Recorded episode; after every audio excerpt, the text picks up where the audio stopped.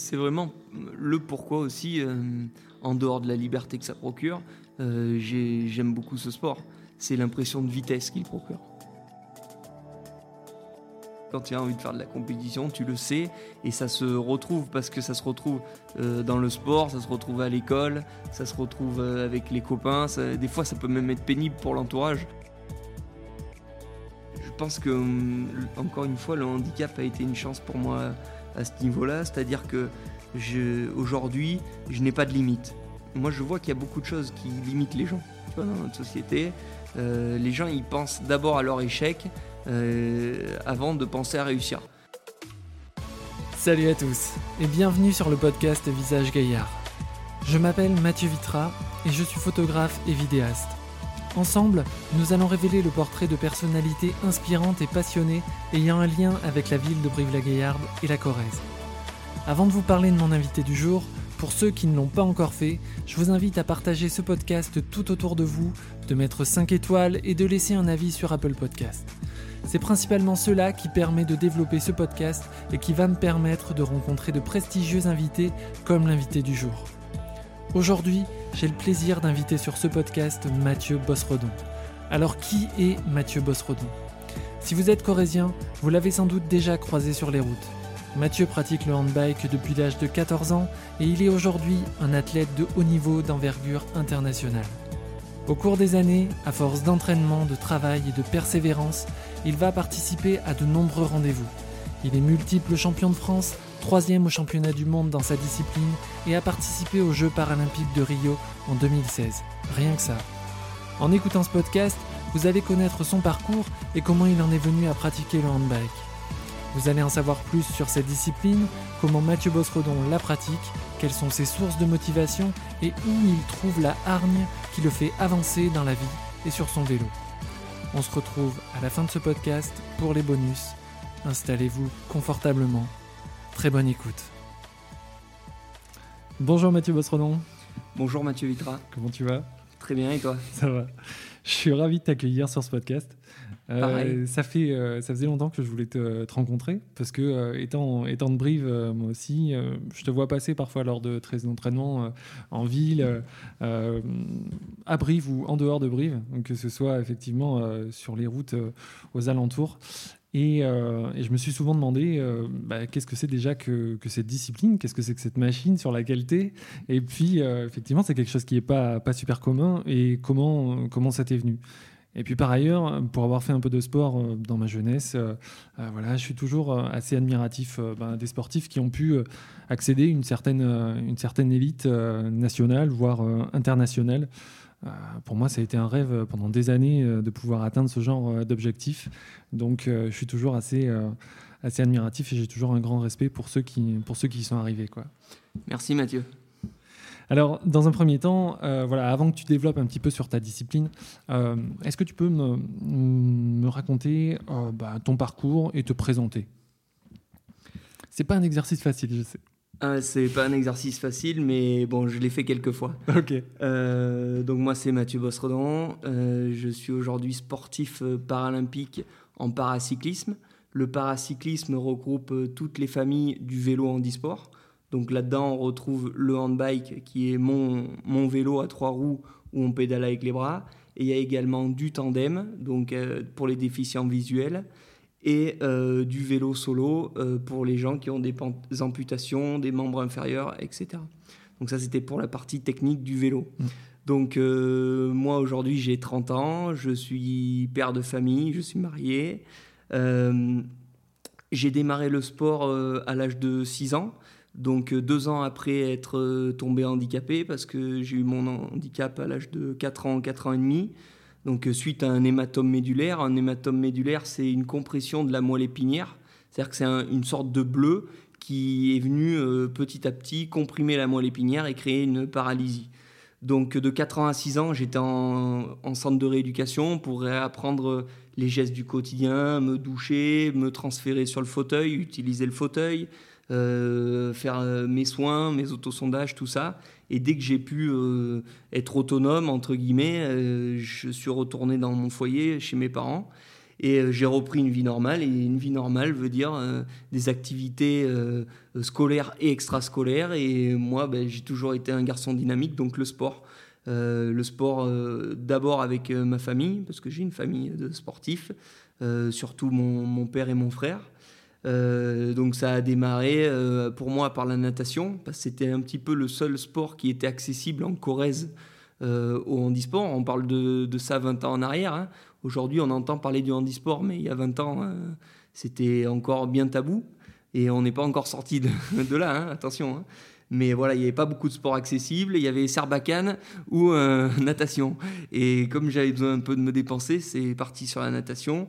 J'ai pratiqué la natation jusqu'à l'âge de 14 ans à peu près, euh, en compétition, jusqu'à un niveau national, euh, jusqu'au championnat de France. Voilà, jamais euh, de très grands résultats en natation parce que j'ai toujours eu un gabarit plutôt lourd et j'ai toujours su, hein, j'avais beau m'appliquer, avoir des belles coulées, une belle nage. Ben voilà, je rivalisais pas avec des garçons qui avaient vraiment des physiques de nageurs. Moi, j'étais plutôt un bourrin et je le savais. Donc euh, à un moment donné, il a fallu que je trouve un sport qui me correspondait un peu plus. Euh, alors j'ai hésité un moment avec l'athlétisme parce que c'était un sport que j'aimais beaucoup. Euh, je regardais dans les magazines, dans les reportages, le fauteuil d'athlète, c'était vraiment un sport qui me plaisait, c'était vraiment des beaux athlètes. Et à travers des associations, à travers des événements, et aussi l'envie de suivre mon père en vélo, j'ai découvert le, le, handbike qui est du vélo pour les personnes en fauteuil. Et j'ai commencé tranquillement à 14 ans euh, par faire le tour de chez moi Isandon, monter à la butte d'Isandon, avec mon père qui m'accompagnait d'abord en course à pied. Donc euh, pour te dire la moyenne, euh, je pense qu'on n'était pas loin autour des 10 km/h de moyenne, donc c'était pas grandiose du tout.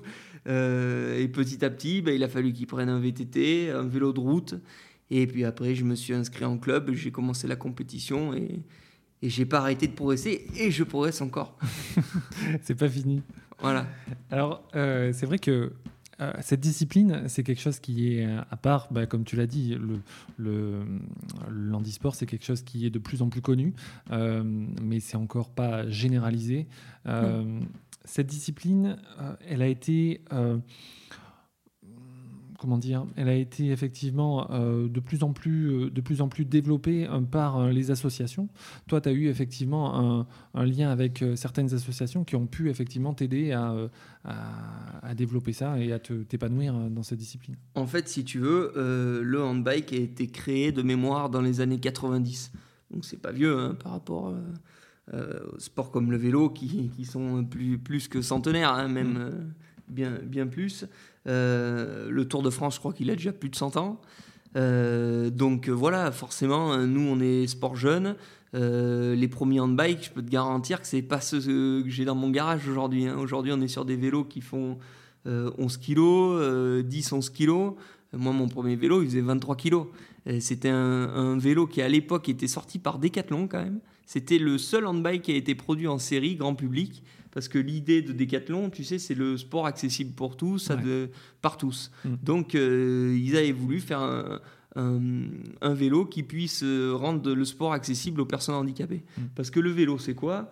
C'est avant tout la mobilité et la liberté d'être mobile. C'est surtout ça. Mm. Pourquoi c'est pourquoi c'est porté par les associations? Et aujourd'hui, moi, je suis sur Instagram beaucoup de gens en situation de handicap. Et bien, quasiment tous les paraplégiques ou les mecs en fauteuil ont un vélo ou un handbike, que ce soit en VTT loisir, des choses beaucoup moins compliquées que le mien, parce qu'honnêtement, la position n'est pas du tout agréable sur le mien. C'est mmh. vraiment fait pour faire de la compétition. Mais euh, c'est quelque chose qui euh, euh, rend accessible la mobilité, la liberté de, de, de, pouvoir se déplacer, de retrouver une autonomie, tu vois. Mmh. Et c'est ça qui, qui fait qu'aujourd'hui, moi, je prône ce, ce sport-là auprès des, des, personnes en situation de handicap parce que quand ils, goûtent à ça, ils ont du mal à s'en passer mm. et ils retrouvent un petit peu leurs jambes, entre guillemets, quand c'est suite à un accident de la route, etc. Ça leur fait énormément de bien. Mm. Alors pour avoir vu effectivement plusieurs, euh, plusieurs vidéos euh, de, ta discipline, c'est quelque chose qui est très impressionnant. Tu parlais de la position, effectivement. Donc tu es allongé, les pieds en avant, et euh, tu es allongé pratiquement, effectivement, à, l'horizontale, et tu, pousses effectivement les pédales avec tes, avec tes mains en parallèle, pas, en, pas en désaxé, pas en désynchronisé. Eh ben, le premier était comme ça. D'accord. Les premiers handbike, moi je m'en rappelle, espace des trois provinces, je devais avoir 10 ou 12 ans. Et j'ai vu un premier handbike, j'en ai vu avant 14 ans, hein. j'ai vu ce premier handbike et effectivement les premiers étaient en, comme un pédalier normal, donc en dissocié. Mm. Mais en fait, la vérité, c'est que on a essayé. Hein, les premières compétitions, même euh, les premiers handbikes étaient comme ça. Euh, mais en fait, euh, morphologiquement, ça correspond pas à la morphologie des épaules, des dorsaux et des omoplates. En fait, si tu veux, quand tu es en, dissocié comme ça, mhm. tes épaules elles, sont contrariées. C'est-à-dire que, à l'inverse des hanches qui fonctionnent dans ce sens-là, les, les, épaules fonctionnent en simultané. Quand tu commences à vouloir faire ça, forcément, tu te déhanches et en fait, tu as une, mauvaise transmission de la puissance, tout simplement. Donc on, avait essayé, on a essayé d'abord comme ça, et on a essayé en simultané, et on s'est aperçu qu'on était plus performant en simultané, tout simplement parce que ça correspond mieux à la morphologie de, de, l'homme, tout simplement. Hmm. Ok. Alors, la première fois, tu dis, c'est effectivement ton, ton père hein, qui t'a initié euh, euh, là-dessus. Oui. Euh, la première fois que tu vois effectivement ton père arriver avec cette machine, il la sort du coffre. Toi, tu vois ça en premier. Qu'est-ce qui se passe dans ta tête? Ah, Je m'en souviens. C'était un, Freedom Rider, le, ce, ce, premier handbike, un handbike en acier. Vraiment, quand je le revois aujourd'hui, je rigole parce que très vétuste, un look pas du tout racé. Enfin, c'était une trapanelle, quoi. C'est assez drôle. Mais je me rappelle effectivement du moment de bonheur quand je le vois pour la première fois et que je monte dessus et que je peux le tester. Oui, j'avais le sourire aux lèvres et vraiment, c'était vraiment un vrai moment de bonheur. Aujourd'hui, quand je monte dessus, forcément, c'est moins ça, parce que je sais que je vais souffrir. Mais euh, non, c'était une vraie belle découverte. Oui. Alors, aujourd'hui, donc le temps a passé et tu as pu effectivement euh, te développer sur cette discipline. Tu n'es plus, du tout, euh, plus du tout amateur, tu es même professionnel, tu en, vis. Oui. Qu'est-ce qu'un entraînement type? Quand tu pars, tu, tu, tu penses à quoi et, et, comment, ça se, comment ça se passe en fait? En fait, Mathieu, il faut déjà revenir quand tu t'entraînes, il faut savoir pourquoi tu t'entraînes. Donc on s'entraîne pour faire de la compétition sur des distances qui sont entre 60 et 80 km pour les courses en ligne et autour de 20 km pour les épreuves contre la montre. Donc déjà, il y a deux épreuves, il y a deux types d'entraînement. Tu t'entraînes différemment si tu travailles un contre la montre que si tu travailles une course en ligne. Ce qui est très dur, c'est de performer dans les deux. Parce que justement, quand tu viens à tirer d'un côté, tu perds de l'autre. Parce que par exemple, la course en ligne, c'est quelque chose où c'est plutôt euh, euh, de la tactique de course, euh, de l'endurance vraiment sur du long et pouvoir faire des échappées ou des, ou des, des sprints, des arrivées au sprint. Donc c'est différent. Un contre-la-montre, c'est plutôt quelque chose de court, ça va durer une demi-heure. Alors c'est relativement long, mais c'est quand même court pour nous. Et là, c'est vraiment épreuve maximale enfin effort maximal euh, du début à la fin. Il y a une période d'échauffement avant qui dure aussi une demi-heure et c'est beaucoup plus intensif et il faut être très régulier, il faut faire énormément attention à son aérodynamisme, c'est beaucoup plus euh, horlogerie, alors que la course en ligne c'est beaucoup plus instinctif, entre guillemets. Donc c'est deux choses différentes. Donc on mmh. travaille les deux à l'entraînement. Moi ça fait à peu près, j'ai au minimum quasiment un entraînement par jour, ça peut arriver avec du bi-quotidien on est sur des semaines, euh, on va, ça peut vraiment varier en fonction de, de la, du moment dans la saison et ce qu'on va travailler. Par exemple, là, l'hiver, on est plutôt sur du foncier où euh, on va travailler du volume, développement aérobie, endurance. C'est-à-dire que là, on euh, travaille le, le, moteur dans sa globalité, c'est-à-dire qu'on essaye d'apporter du volume d'entraînement on garde un peu de spécifique parce que le tout c'est de pas être un diesel donc on fait quand même des épreuves de spécifique avec des intensités hautes et plus on va arriver proche des objectifs plus on va réduire les quantités d'entraînement mais par contre augmenter les intensités c'est à dire que là on a tendance à faire du long un peu plus cool et après on va faire plutôt du court très intensif voilà. Et le but du jeu, en fait, une performance, c'est nous on cherche, on travaille tout à la puissance aujourd'hui. Alors la puissance, c'est la même chose que vous avez dans, dans une ampoule. Euh, P égale F fois V, la fameuse euh, formule de maths euh, du bac qu'on n'aimait pas. aujourd'hui, moi j'utilise tous les jours, c'est-à-dire qu'aujourd'hui, c'est la capacité à avoir une fréquence élevée avec un couple, une force. Voilà. Donc on travaille tous les aspects de la puissance et plus on arrive vers l'objectif, et eh bien plus on rassemble les deux aspects pour avoir une, une performance optimale. Il y a un petit peu de muscu à côté, il y a un petit peu de diététique et il peut y avoir aussi de la préparation mentale, effectivement, et pas mal de suivi médical, kiné, ostéo, etc. D'accord. Voilà. Et après, une séance d'entraînement, elle varie. C'est-à-dire qu'il peut y avoir des séances les plus courtes, elles vont faire une heure et demie, et les plus longues, elles vont aller jusqu'à 5-6 heures. Voilà, on est vraiment sur euh, euh, un entraînement qui varie en fonction de ce qu'on va aller chercher dans la saison. Euh, plus on est en, période de, foncier, on appelle ça le foncier l'hiver, plus les séances sont longues, entre 3 et 6 heures. Plus on arrive vers les compétitions, plus elles sont courtes, entre 1 heure et demie et 2 heures. Parce qu'en fait, on se rapproche de la distance de course. Parce que le but du jeu, c'est pas d'être performant sur 4 heures si tu cours une heure et demie. Hmm. Mais par contre, généralement, quand tu t'entraînes sur 4 heures, l'intensité est beaucoup moins importante que sur une heure et demie. Donc, euh, tu, si tu n'es pas capable d'enclencher la quatrième, euh, généralement, tu n'es pas performant sur une heure et demie. Hmm. Ok. Euh, alors, tu parlais effectivement qu'il y avait deux, disciplines au sein de, ton activité, euh, le contre-la-montre et la course en ligne. Toi, ta spécialité, c'est plus la course en ligne, hein, c'est ça? Alors, jusqu'à aujourd'hui, euh, c'était plus la course en ligne. Et euh, je vis. Je vis, j'ai 30 ans. une épreuve que je détestais, c'était le chrono. Et en fait, ce qui est assez paradoxal, et ça, ça vient un petit peu du Covid, c'est que comme on a passé le premier confinement avec quasiment deux mois à la maison. On devait s'entraîner essentiellement sur home trainer. Sur home trainer, donc c'est un rouleau, hein. on s'entraîne sur rouleau, comme un vélo d'appartement. Euh, ben en fait, on est, on est obligé de, de chercher à, à, avoir un effort moyen, euh, vraiment rester concentré, parce que rester concentré dans son garage, c'est pas marrant. c'est beaucoup moins ludique et ça ressemble beaucoup au chrono, ça en fait. Et quand tu as bouffé deux, deux mois de ça, et ben en fait tu ressors du truc, tu as gagné, je pensais perdre des capacités, mais en fin de compte j'ai gagné sur pas mal de paramètres, parce que c'est très compliqué, hein. faire deux heures sur un entraîneur, c'est rien à voir à faire deux heures sur la route. Hein. Mm. Ça, tu as l'impression que ça dure six heures. Hein.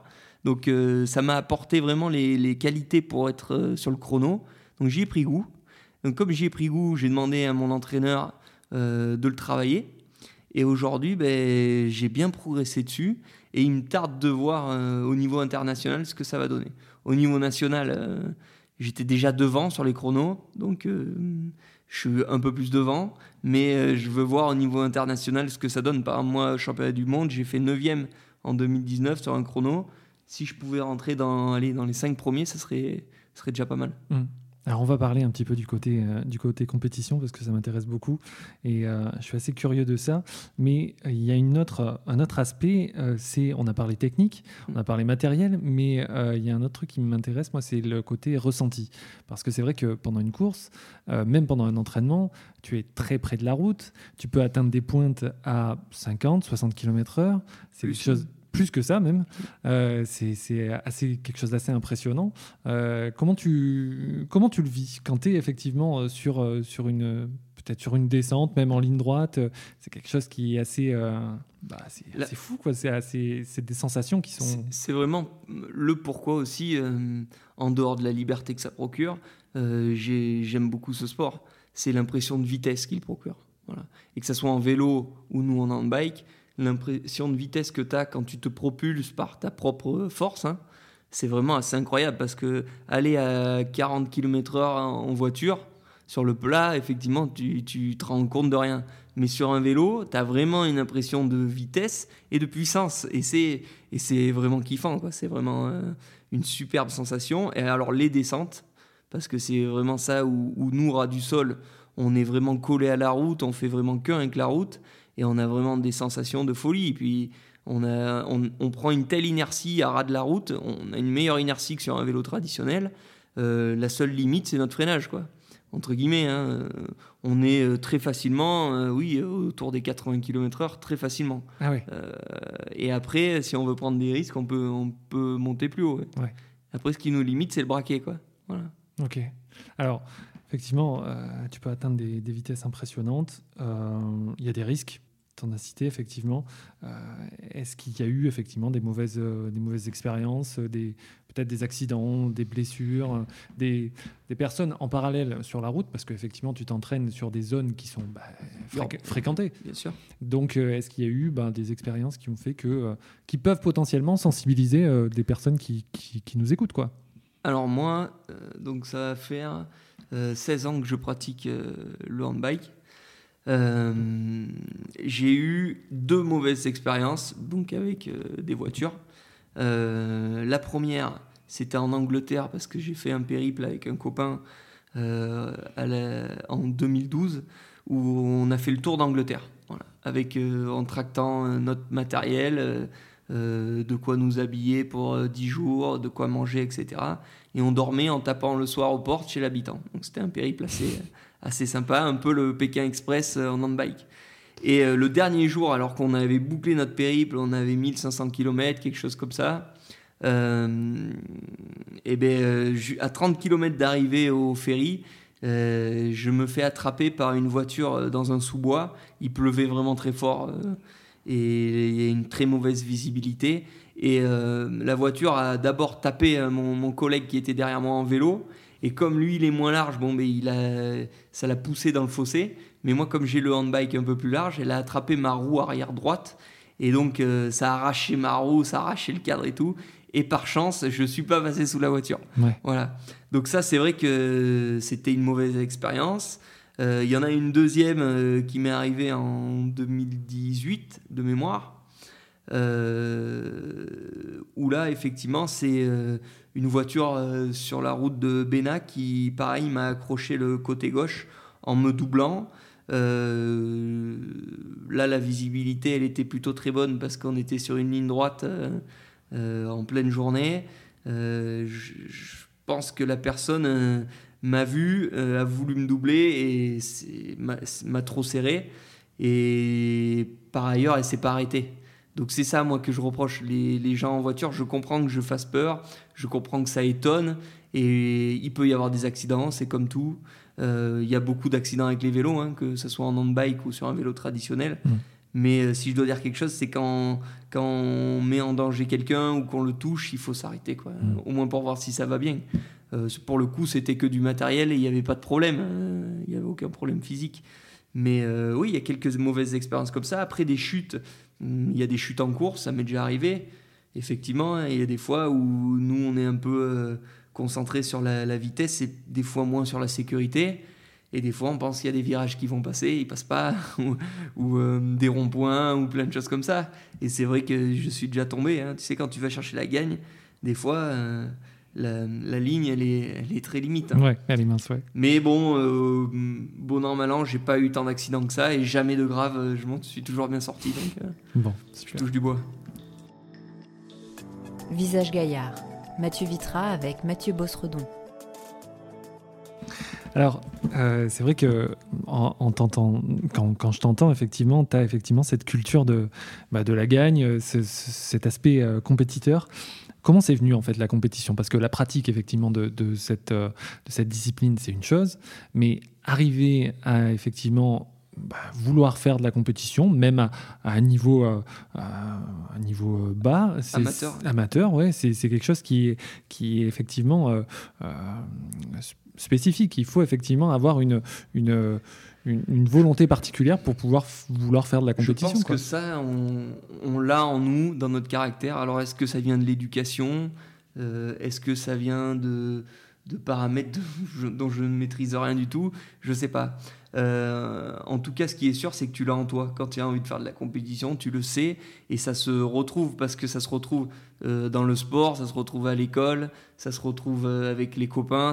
des fois, ça peut même être pénible pour l'entourage parce que quelqu'un qui est toujours en compétition, moi, on me l'a reproché hein, dans ma vie de toujours faire. Moi, je fais beaucoup dans ma vie, tout est compétition. C'est-à-dire quand je fais quelque chose, je vais toujours vouloir l'amener jusqu'au bout en, en retirer le, maximum de ce que je peux en retirer. Et c'est vrai que pour l'entourage, des fois, ça va être pénible, parce que tout est sujet à compétition pour moi. Mm.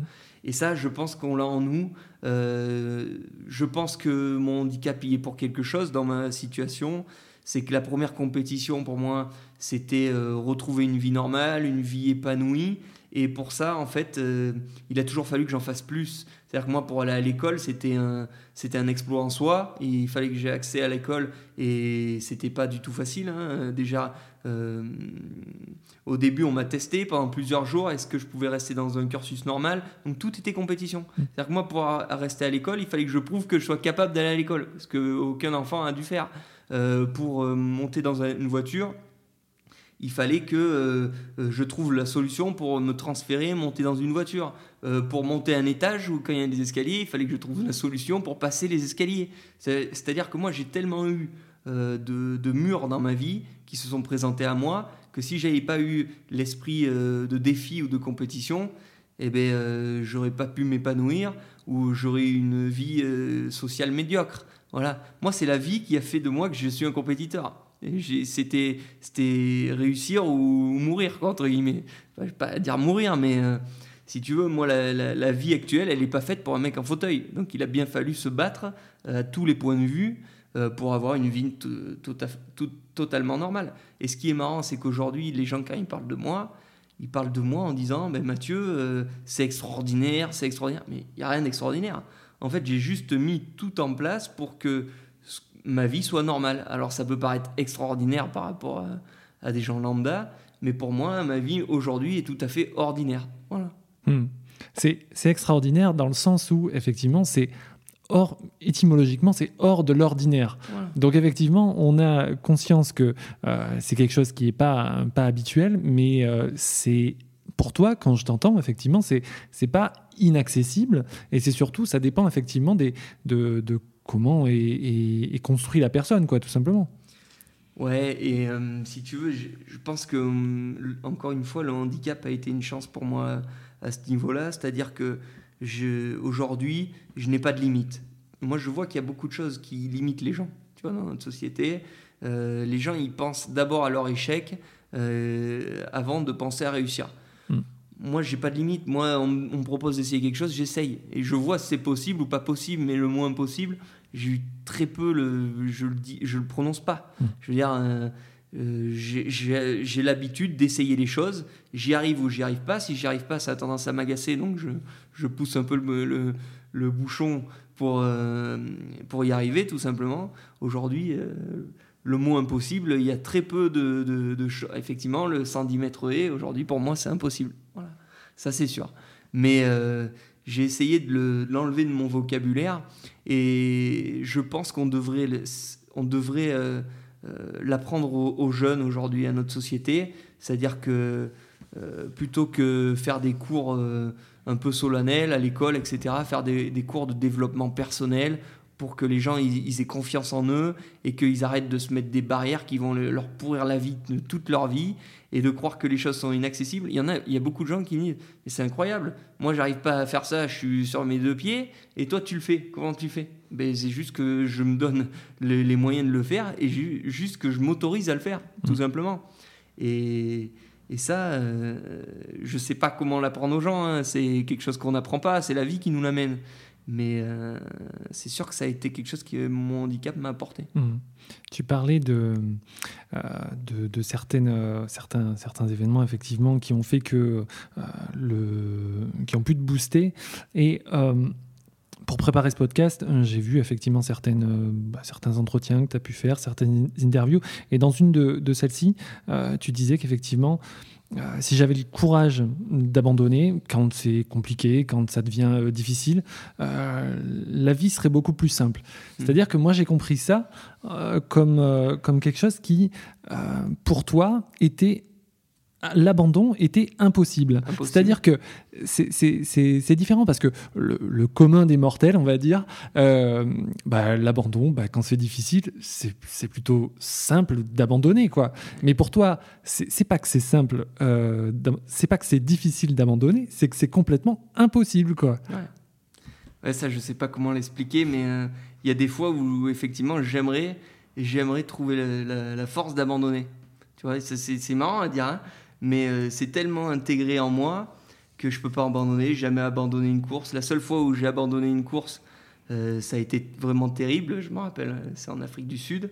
c'est parce que j'étais vraiment malade et j'ai essayé d'aller jusqu'au bout. Même j'avançais à 3 km heure et, et je pouvais plus avancer, quoi. Hein, clairement, je pouvais plus avancer. Et hum, je sais pas, je sais pas comment expliquer ça, mais c'est pas une option. Pour moi, abandonner, c'est pas une option. Pour moi, c'est plutôt même une honte. Pour moi, c'est dans ce sens-là où, je dis que euh, avoir le courage, c'est-à-dire que moi, j'aurais tellement honte d'abandonner que je peux pas. Voilà, je peux pas. Euh, et puis c'est pas, je pas une option. J'arrive pas à abandonner. Jamais réussi sur n'importe quel thème de ma vie. J'ai jamais rien abandonné. Voilà. Euh, ça m'arrivera peut-être un jour. Il y a même des fois où je me dis, Mathieu, allez, c'est bon, t'es vanné, t'es fatigué, l'entraînement c'est dur et tout, euh, t'as fait ton temps, il y a des impacts dans ta vie familiale, sentimentale. Vas-y, tu pourras arrêter, mais j'arrive pas, impossible, je, je peux pas.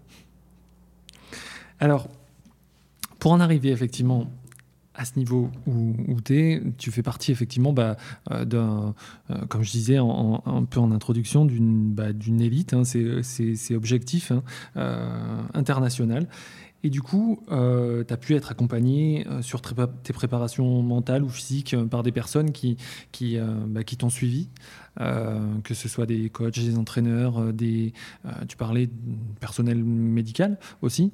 Est-ce que tu peux m'en dire un peu plus sur les personnes qui, qui t'ont accompagné pendant ce... Alors, aujourd'hui... Tout ton développement. Aujourd'hui, effectivement, dans le sport de haut niveau, on voit apparaître effectivement tout ce qui est préparateur mental ou coach mental. Bon, moi je, t'avoue que je ne suis pas un adepte euh, de, du coaching mental.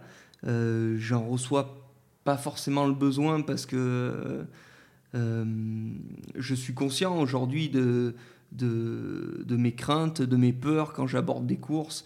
Je suis vraiment en phase avec ça et j'ai toujours trouvé les parades euh, où j'ai toujours trouvé les solutions pour que je ne sois pas paralysé par mes peurs ou mes craintes lors des courses. Et honnêtement, je pense que mon mental euh, ne pêche pas, que c'est beaucoup plus souvent mon physique qui pêche que mon mental. Et ça, peut-être que c'est différent pour d'autres athlètes, mais et encore une fois, mon, ma vie, elle a tellement été plus dure jusqu'à jusqu'à je devienne adulte. Euh, Enfin, je veux dire, avoir une copine, c'était une mission impossible.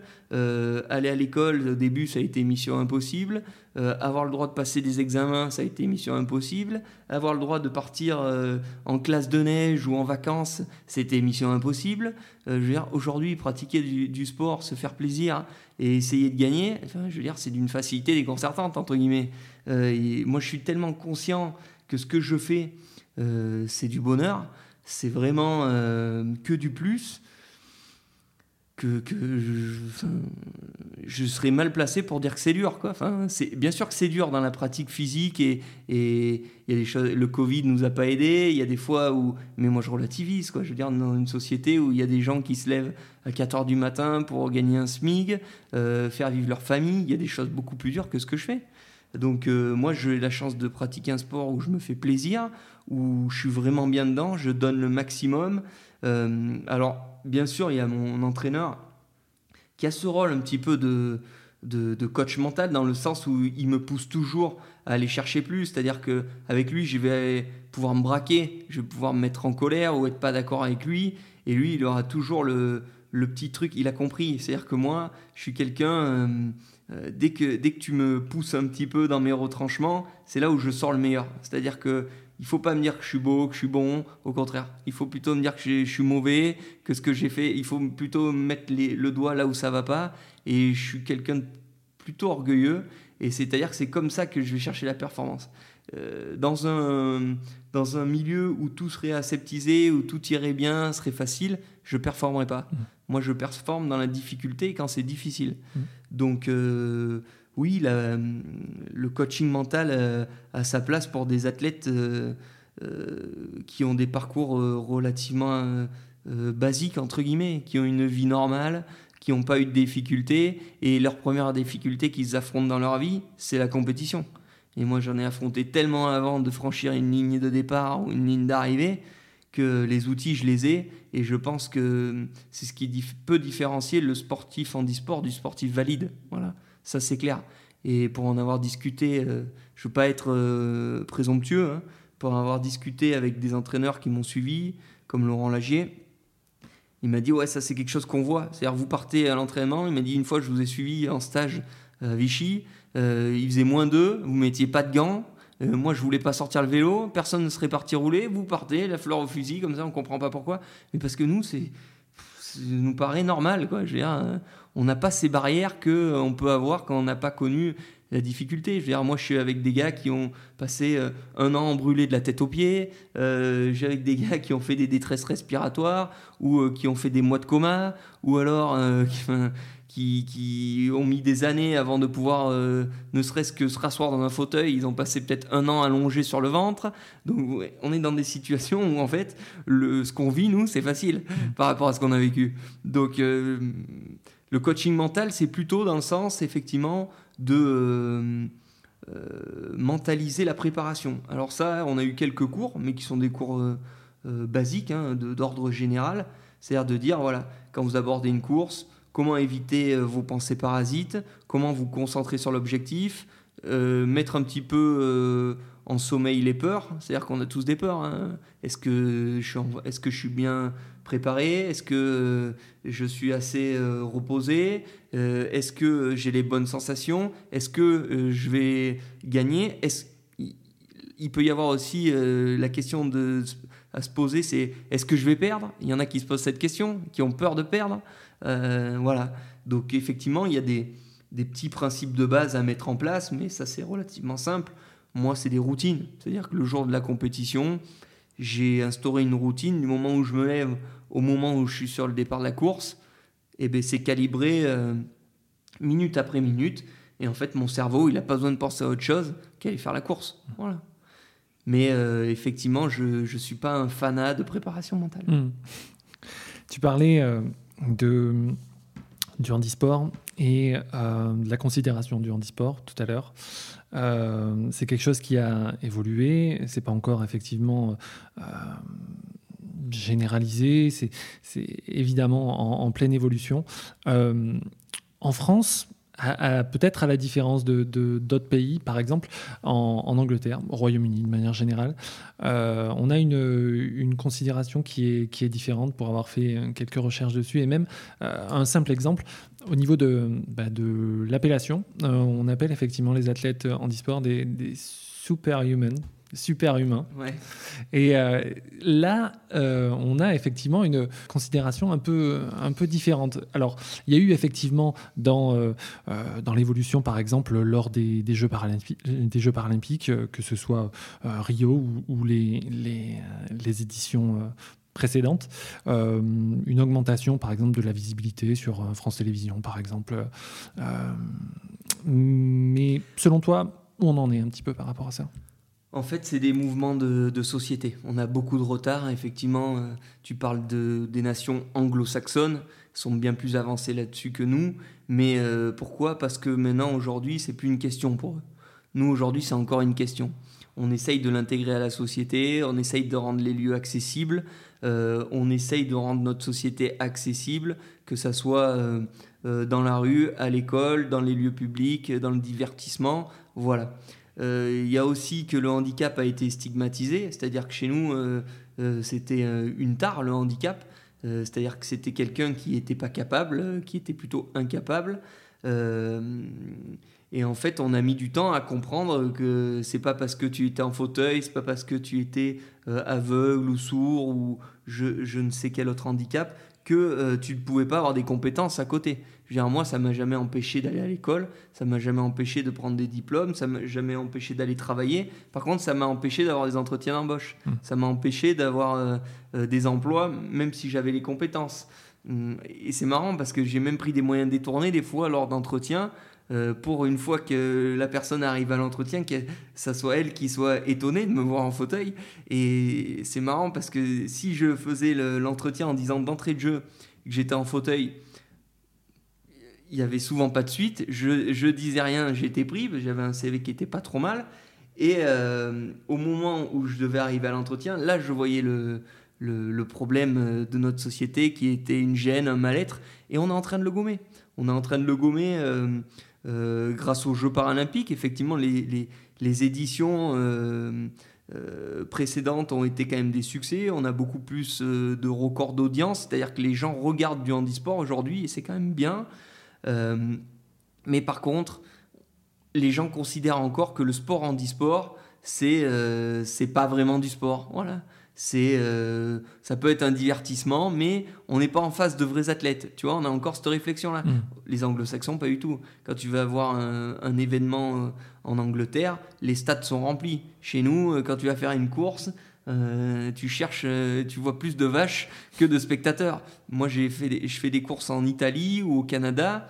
Euh, c'est autographe, euh, tu es, sollicité par, par, la population. Les gens ont vraiment beaucoup d'engouement. Ils regardent une course, tout simplement. Ils regardent pas un mec en fauteuil ou un mec avec un handicap. Ils regardent une compétition, une course. Et ils, y prennent du plaisir. Alors que nous, on a du mal à détacher le sportif de l'handicap. Et ça, c'est encore compliqué. Ça va prendre un peu de temps.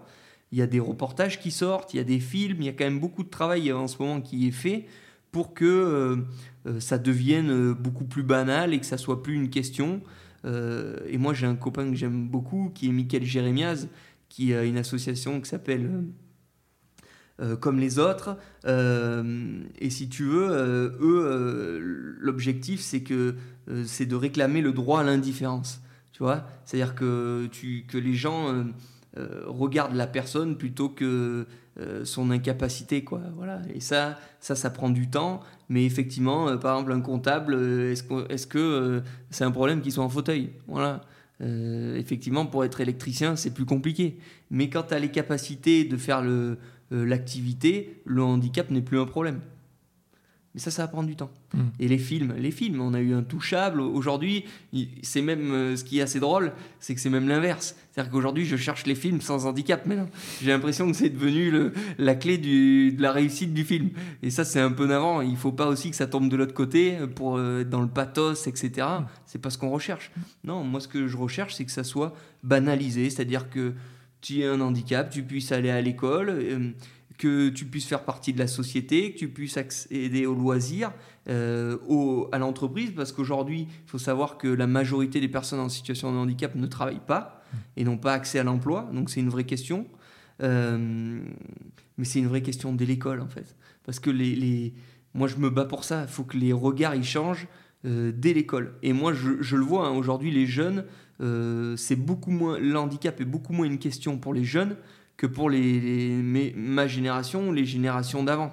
Et, plus ça va aller, plus ça va être banal, et euh, ça sera comme euh, euh, le racisme à l'époque, c'est celui qui mettra le doigt dessus qui passera pour un con Et là, on aura gagné. Visage Gaillard, Mathieu Vitra avec Mathieu Bossredon.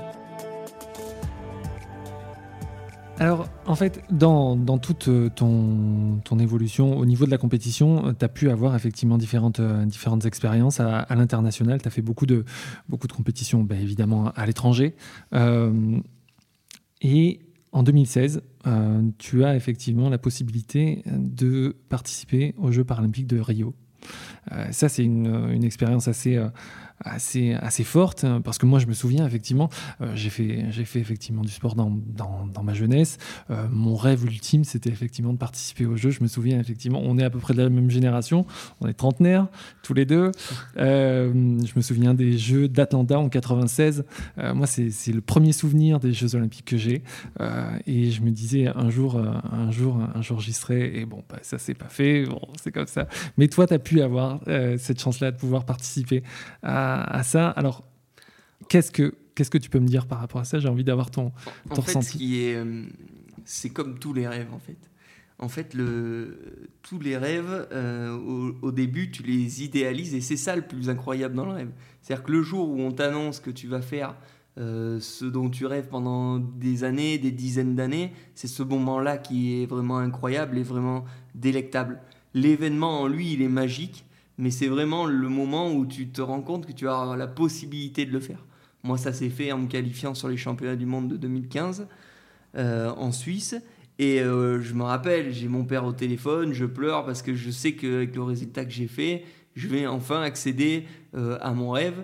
Et, une partie une partie du contrat était déjà remplie. alors après, bien sûr, il fallait, j'avais l'envie de performer et de faire la meilleure euh, performance possible et de gagner d'ailleurs. Mais euh, déjà, le, jour où je comprends que je peux le faire, c'est vraiment incroyable. Et après, il y a l'entrée au stade, l'ouverture des jeux. Quand tu rentres dans le stade, ouais, là, c'est vraiment incroyable. quoi. C'est feu d'artifice. tu as même du mal à, à comprendre ce qui se passe. Après, euh, ça reste une compétition. Ça reste une compétition, mais qui est vraiment médiatisée euh, dans le monde entier. La Terre s'arrête un petit peu pendant ces 15 jours euh, de, compétition.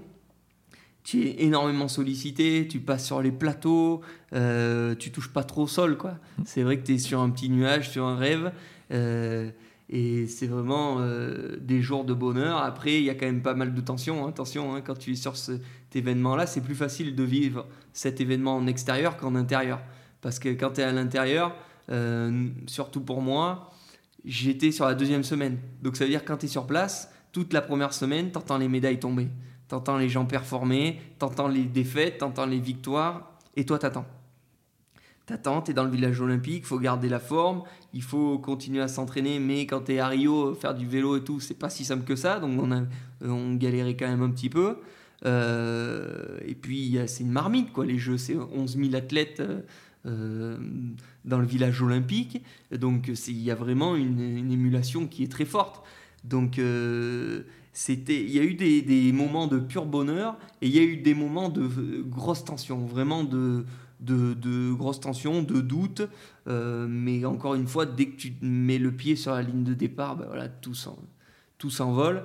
Après, j'ai eu l'erreur euh, du débutant, entre guillemets, c'est que j'étais tellement dans l'euphorie du truc. Euh, quand je courais, je me, en plus, je me, je me sentais dans une forme olympique, c'est le cas de le dire. Mmh. Euh, donc j'ai pas trop regardé, j'ai pas été très concentré sur cette course. C'est vrai que c'est ce que je peux me reprocher aujourd'hui. Euh, j'ai pas été très concentré sur euh, euh, la performance. Je voulais gagner et j'en mettais partout. C'est-à-dire que ça attaquait, j'attaquais, ça sortait en échappé, je sortais en échappé. Et je me sentais tellement heureux sur cet événement et en forme que j'étais convaincu de façon que j'allais gagner. Mais sur la fin, j'ai bien vu qu'il y avait des, clients. Euh, quand la gagne est partie, j'ai bien senti que je coinçais un peu. Et après, quand je, fais encore une autre erreur, c'est quand je vais chercher la troisième place. Euh, donc quand je décide de, passer à l'attaque dans les 700 derniers mètres, euh, je devais être en 8e ou 9e position et je récupère à 200 mètres le Belge qui était troisième. Donc c'était un, long sprint de, 500 mètres. Et dans ma tête, quand je le passe, je suis troisième. Quoi. Donc il se passe quelque chose dans ma tête. Quand je prends le dernier virage, je me dis, Mathieu, tu vas prendre une médaille olympique. Je, me revois me le dire. Et j'ai eu ce moment de déconcentration.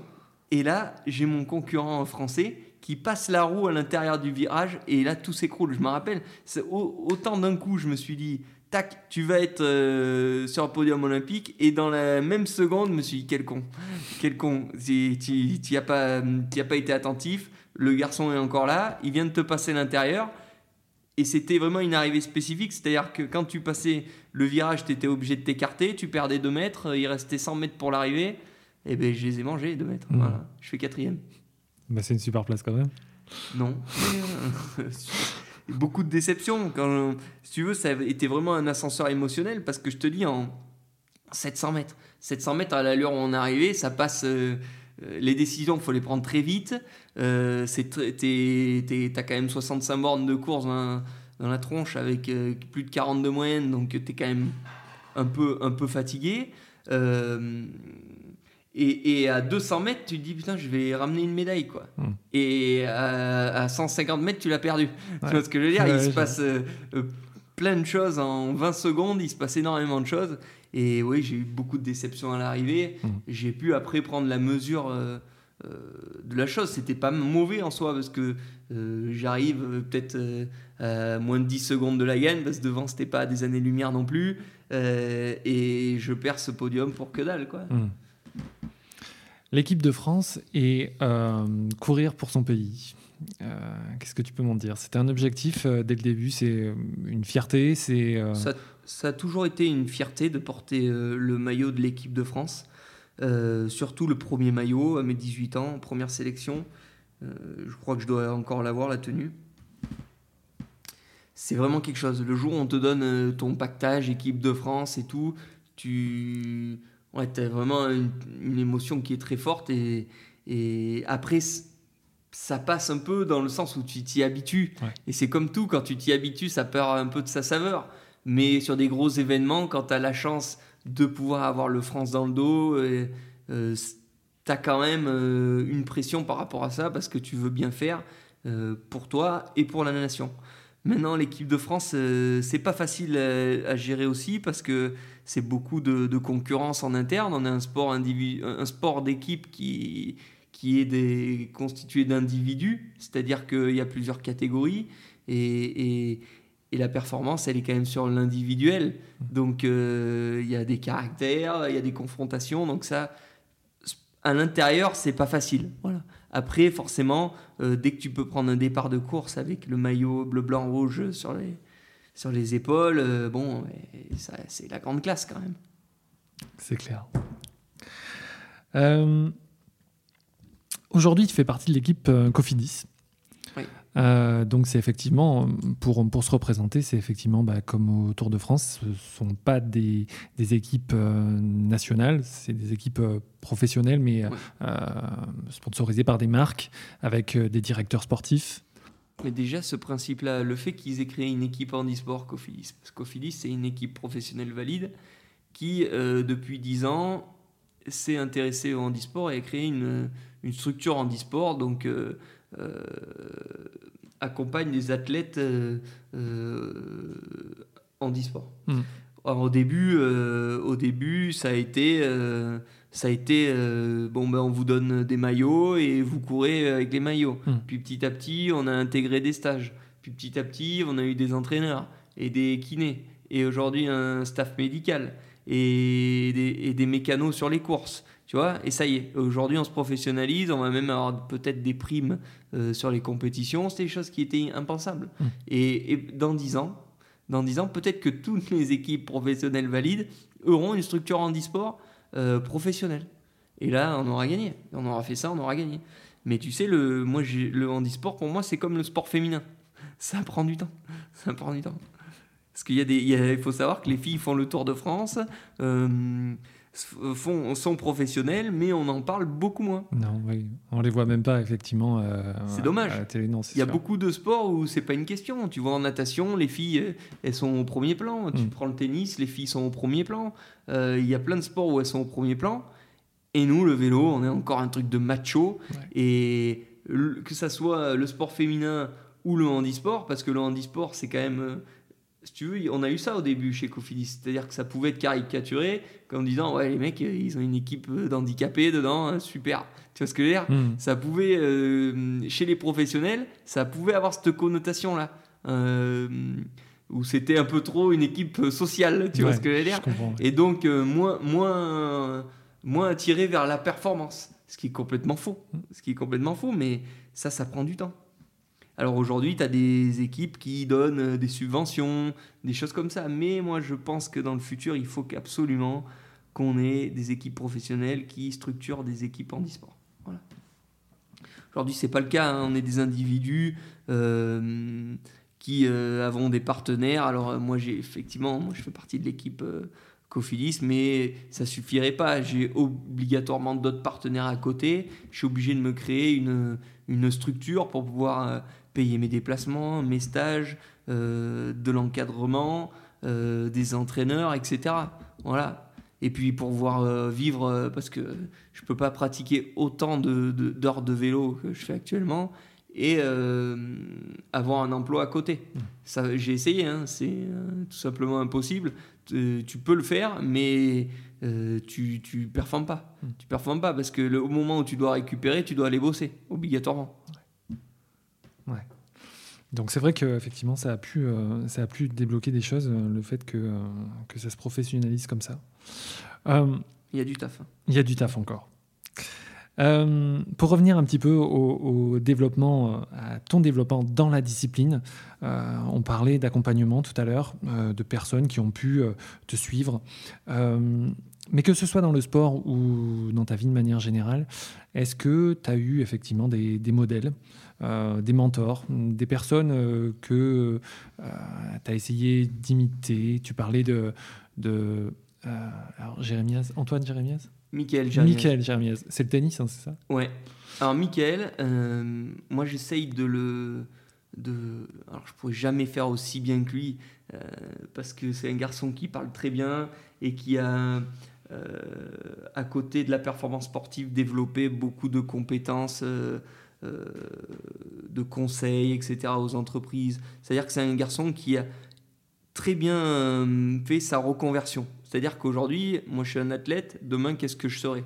Moi aujourd'hui, Michael, je, l'admire pour ça. C'est-à-dire qu'il est aussi bon entrepreneur aujourd'hui qu'il était sportif de haut niveau. Voilà. Et, en plus, il il est sur des secteurs d'activité où il, il, essaye de euh, promouvoir le, le, handicap, le handisport, le sport santé.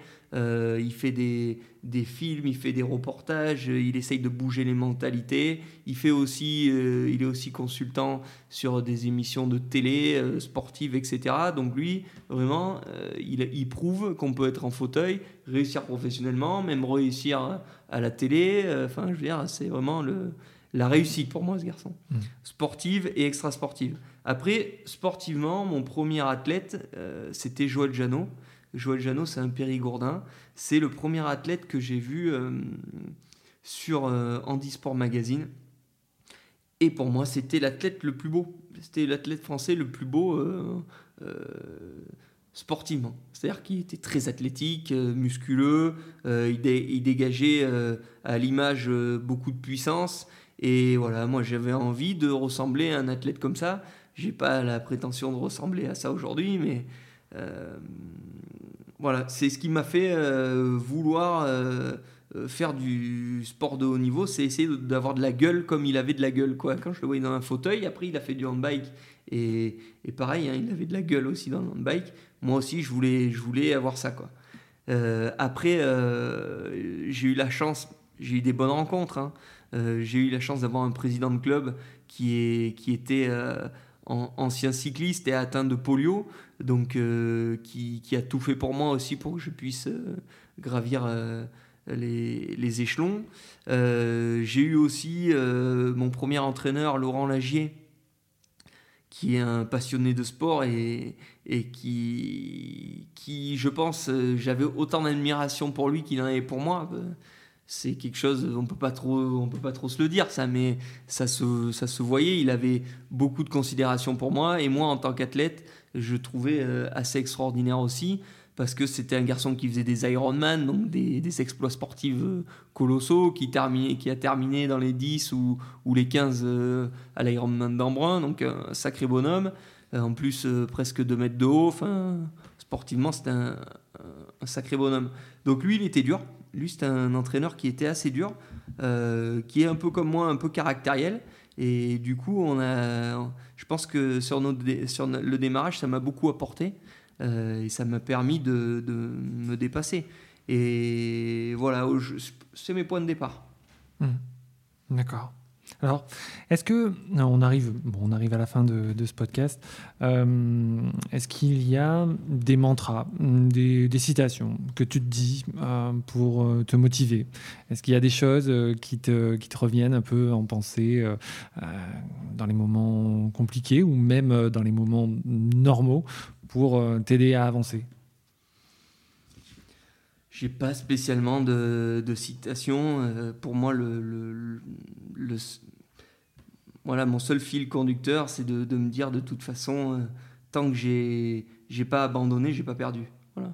Mmh. C'est euh, mon seul fil conducteur. C'est-à-dire que moi, je, comme j'ai dit tout à l'heure, je refuse d'abandonner et je considère que les gens qui, qui abandonnent ont perdu. Voilà. Et moi, comme je suis pas un perdant, euh, j'abandonne pas. Les prochains rendez-vous euh, à l'international ou même au national. Tu as, été champion de France là récemment.